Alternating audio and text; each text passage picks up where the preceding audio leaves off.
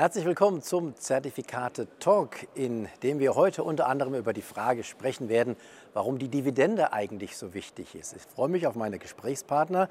Zunächst mal die Finanzbloggerin Lisa Osada von Aktiengramm.de. Schön, dass Sie da sind. Und der Derivateexperte Matthias Hüppe. Vielleicht zunächst zu Ihnen, Frau Osada. Die Märkte sind ja relativ stabil in letzter Zeit, trotz der Bankenkrise, trotz steigender Zinsen. Worauf führen Sie das zurück? Mhm, also ich denke, es hat auch viel so mit dieser allgemeinen Stimmung zu tun, dass jetzt einfach die Sommerzeit auch wieder kommt und sich weniger tut. Man sagt ja auch manchmal, sell in May and go away ist ja so ein bisschen diese Börsenweisheit, äh, die dann auch ja, darauf hindeutet, dass im Sommer eh nicht viel passiert, man im September wiederkommen soll. Und ich könnte mir vorstellen, dass auch da einfach ein bisschen die Luft raus ist, was das Thema angeht. Aber bis jetzt verkauft hier keiner, sonst würden die Märkte ja das mehr stimmt, nach unten gehen. Genau, das stimmt. Also das ist auch ähm, ja, ein Rat, den ich auch nicht befolgen würde, eben dieser Weisheit zu folgen, weil man ja eben doch dann nicht den Einstiegszeitpunkt äh, wieder treffen kann und vielleicht auch verpasst. Herr Höbe, worauf führen Sie diese Stabilität zurück? Ich sage mal so, ich glaube, die Marktteilnehmer halten gerade ihr Pulver trocken. Ich bin auch nicht der Meinung, dass, dass, dass wir jetzt so ein Sommerloch kriegen. Also da kann man jetzt wieder, wenn man sich das mal anguckt, Europa beispielsweise. Ähm, läuft anders als die USA. Wir haben in Europa durchschnittlich mehr Unternehmen, die einen Kursgewinne haben als Kursverluste. In den USA, mit Ausnahme des Nasdaqs, ist das wieder umgekehrt. Also da haben wir auch so, so, so, so, so einen Widerspruch, der jetzt gerade ist. Ähm, also das macht es halt spannend. Es ist schwer jetzt zu sagen, in welche Richtung es geht, weil diesseits des Atlantiks und jenseits des Atlantiks plötzlich die Meinung auch, also die Stimmung auch ein bisschen auseinandergehen, was wir sonst sehr selten haben.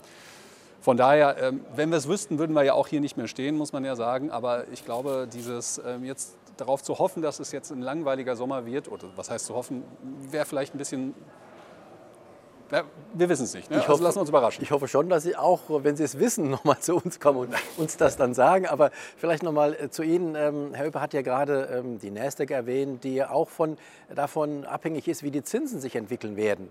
Ähm, und die Leitzinsen in den USA zum Beispiel, da sagen ja viele, die werden nicht mehr weiter steigen, sogar im zweiten Halbjahr fallen. Sehen Sie das auch so? Mhm. Also ich würde auch davon ausgehen, und da ist es dann auch spannend, was jetzt gerade mit den Tech-Werten passiert, weil wir haben ja schon gesehen, die Zinspolitik wirkt sich extrem aus auf dieses nicht mehr billige Geld, was wir jetzt eben einfach nicht mehr haben dadurch. Und da ist es auf jeden Fall spannend, wie dann diese, ob dann eine Seitwärtsbewegung passieren wird oder wie, wie es dann weitergeht, ja. Matthias Hüppe, wie sehen Sie die weitere Leitzinsentwicklung? Da ist natürlich spannend, die USA. Also wir warten ja immer auf die Inflationszahlen. Das ist ja so ein bisschen der Katalysator, wo man sagt, da könnte auch dann die Bewegung im Markt herkommen, wenn natürlich die Inflationszahlen in den USA ähm, weiterhin nicht die Tendenz zeigen, dass es wirklich zu einer klaren Bekämpfung kommt. Und die, die FED hat ja nochmal gesagt, 2% ist jetzt die Korridor nicht 3. Sie ändert da nichts dran. Und ähm, da muss sie halt weiter Zinsschritte machen. Der Markt hat natürlich, das sehen wir, der Preis ist ein, dass wir jetzt Ruhe haben und es eher in die andere Richtung gehen. Und wir wissen ja genau, wenn das dann, also das ist schon eingepreist. Eigentlich sind Zinssenkungen in den USA auf lange Sicht schon eingepreist. Und wenn es natürlich hier zu einer anderen Richtung kommt, aufgrund beispielsweise der Inflationszahlen, was die FED einfach dazu zwingt, dann doch die Zinsschraube entweder beizuhalten oder noch sogar ein bisschen zu erhöhen, dann werden wir natürlich eine extreme Situation im Markt sehen, weil das eben bisher nicht eingepreist ist. Also da könnte was passieren, beispielsweise. Frau Sahler, Sie haben gerade gesagt, von Celle Go halten Sie nichts.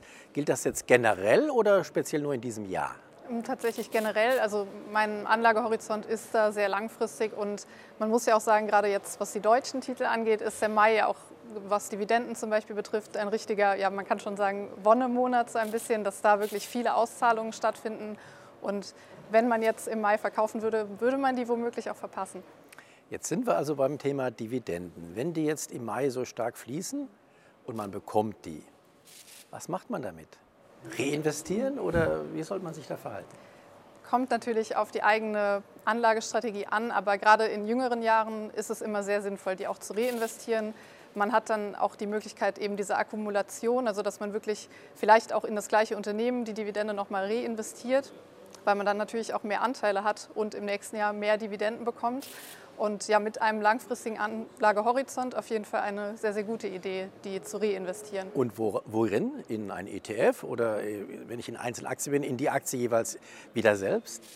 Ja, beides ist möglich. Also ich persönlich mache das im Prinzip monatlich einfach über Sparpläne, also dass ich einen Monat lang alle eingehenden Dividenden sammle und dann im nächsten Monat wieder in meine Auswahl investiere einfach, genau. Also Sie halten, wenn ich Sie richtig verstehe, viel von Dividenden. Mhm. Jetzt gibt es ja Leute, die halten davon gar nichts. Die sagen, ja, ich muss dann e-, eben reinvestieren, das ist zusätzliche mhm. Arbeit.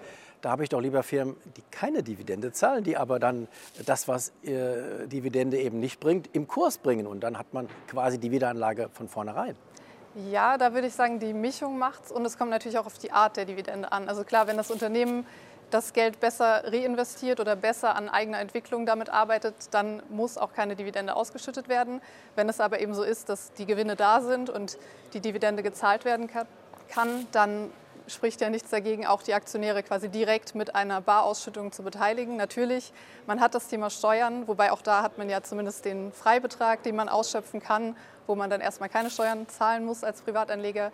Und auch da würde ich immer sagen, die Dividende kann einfach auch vielleicht auch dafür sorgen, dass man eben nicht Sell in May and Go Away betreibt, sondern eben langfristig dabei bleibt. Äh, manch einer sagt ja auch, ähm, Dividenden, Höppe, die sind ja quasi ja, dann sinnlos, wenn ich sie wieder reinvestiere. Warum nicht lieber gleich äh, in ein Unternehmen, das die Dividenden nicht zahlt und damit äh, bin ich auch fein raus? Ja, ist ein zweischneidiges Schwert. Ich meine, da vergleichen wir auch so ein bisschen Value mit Growth. Also wir hatten ja eine Zeit lang das nur Growth, dass eigentlich die Wachstumsfirmen, die sagen, ich schütte keine Dividende aus, sondern ich investiere alles, um weiter zu wachsen und ich kann dadurch deutlich mehr Rendite erzielen. Das waren ja auch lange Zeit wirklich die Aktien, die sich besser entwickelt haben und äh, Jetzt haben wir plötzlich äh, mit der Korrektur, die wir ja auch in 2022 dann erfahren haben, haben wir plötzlich dann den Hang hin zu Value gemerkt, dass viele sagen, oh, es ist vielleicht doch gar nicht so schlecht. Man kannte ja nur die Richtung nach oben und plötzlich geht es nach unten, herbe Verluste und plötzlich haben wir festgestellt, interessanterweise die Unternehmen, die Dividenden ausschütten, sind äh, davon nicht so stark betroffen, weil sie, sage ich mal, ein eher langweiliges, nicht so wachstumsstarkes Geschäft betreiben, aber eben genau der Punkt. Man sagt dann häufig auch, naja, wenn die Dividenden auszahlen, dann wissen die selbst nichts anzufangen mit dem Geld. Ja, man muss, also eins, einerseits muss man sagen, es gibt beispielsweise auch Investoren, die brauchen diese Ausschüttungen, ähm, beispielsweise ähm, äh, Stiftungen, die müssen halt auch diese Ausschüttung haben. Das heißt, es gibt da auch durchaus regulatorische Forderungen von manchen Investoren, die eben zu Titeln greifen müssen, Dividenden ausschütten. Zum anderen muss man sagen, es hat natürlich auch vielleicht so ein, so ein bisschen so ein, so ein sage ich mal, disziplinierenden Effekt. Zum einen für die Unternehmensleitung, dass sie nicht zu viel Geld sagen wir, auf zu viel Geld sitzen und vielleicht Ideen machen, die nicht unbedingt wirklich mit dem Kerngeschäft sind, nach dem Motto, was machen wir mit dem Geld, jetzt müssen wir in irgendwas gehen, weil die Aktionäre warten was Neues, dann doch lieber ausschütten. Und zum anderen muss man auch sagen, für Aktionäre ist es vielleicht auch gar nicht schlecht, dass sie mal einen Teil, ich sage mal, ihres Investments erstmal zurückerhalten. Es gibt ja viele, die auch wirklich darauf ansparen, ein Portfolio zu haben, mit dem sie dann hinterher aus den Dividenden leben können oder einen Teil ihres Einkommens aus den Dividenden erzielen. Und dann brauche ich halt die regelmäßigen Erträge, weil sonst wird es halt ein bisschen schwieriger. Also das hat dann auch so einen Effekt. Und es gibt ja Aktien, wo man dann ausrechnen kann, die sind zwar auf 20 Jahre vielleicht nur 10 Prozent gestiegen, haben aber in der Dividende so viel ausgeschüttet, dass man quasi schon den Kauf zum damaligen Zeitpunkt über die Dividenden refinanziert hat. Alles, was danach kommt, ist nur noch Gewinn. Sie sind ja Zertifikate-Experte. Wie wichtig sind denn Dividenden für Zertifikate? Für Zertifikate sind Dividenden auch wichtig, weil erstmal muss man sagen, Zertifikateinhaber kriegen keine Dividende. Und das wird einmal so gesagt, oh, das ist ja ein großer Nachteil. Jetzt ist es aber so, die geht jetzt nicht an den Emittenten und der freut sich daran, dass er dann 5, 6 Prozent Marge oder ähnliches abbilden kann. Nein, sondern ein Unternehmen, was an die Dividende ausschüttet, kann wenn es ein Zertifikat darauf gibt, entsprechend bessere Kriterien abbilden. Also nehmen wir beispielsweise ein Discount-Zertifikat, dann können Sie halt mehr Puffer, also mehr Schutz vor Verlusten darstellen oder mehr Seitwärtsrendite, weil die Dividende reinvestiert wird, um diesen Mechanismus mehr oder weniger zu finanzieren. Zuletzt war ja relativ wenig los an den Börsen, wir haben ja darüber gesprochen. Was bedeutet das denn für Discount-Zertifikate zum Beispiel? Für Discount-Zertifikate ist es eigentlich nicht so gut, muss man sagen. Also wenn man investiert wäre, perfekt. Also hat man früher in nervösen Zeiten investiert, ist jetzt vielleicht ein guter Zeitpunkt, vielleicht doch an den Sell in May zu denken, weil die mhm. Schwankung sehr gering ist. Das heißt, diese Discount-Zertifikate haben eigentlich tendenziell sehr gut an Wert gewonnen. Ähm, auf der anderen Seite ist es dann halt so, wenn man jetzt investiert, könnte es vielleicht jetzt nicht der richtige Zeitpunkt sein, aber das, das weiß man auch immer nachher. Wir haben auch lange Phasen gehabt bei niedrigen Volatilitäten, wo jeder erwartet, der Markt wird steigen und es ist nie so gekommen. Ähm, aber man kann sich das ganz leicht fragen, ich sage mal so, bei einer Zielrendite von 7% auf ein Jahr darf der Markt nicht unter 14.000 Punkte fallen, bei 6% nicht unter 13.000 Punkte. Das sind die aktuellen Konditionen für ein Discount-Zertifikat. Also gehe ich davon aus, dass der DAX in einem Jahr über 13.000 Punkte steht, kann ich 6% Rendite mit einem Discount-Zertifikat machen und kann halt fast 3.000 Punkte Verlust ertragen, bevor ich in der Verlustsituation bin. Das ist auch bei niedriger Schwankung durchaus interessant. Interessantes Stichwort, Zielrendite 6 bis 7 Prozent, hat der Höppe gerade gesagt. Was ist Ihre? Also ich muss sagen, ich habe tatsächlich gar nicht so eine Zahl, aber im Prinzip ist es mir einfach wichtig, dass ich über den langen Zeitraum bin ich definitiv mal schlechter, mal besser als der Durchschnitt von 6, 7, 8 Prozent, aber ja, nicht deutlich viel schlechter und wahrscheinlich auch nicht deutlich viel besser. Das ist einfach so der, der Mittelweg. Und ich denke, wenn man ein breit aufgestelltes Portfolio hat, dann ist es auch eine realistische Erwartung. Auf jeden 7 Fall. bis 8 Prozent.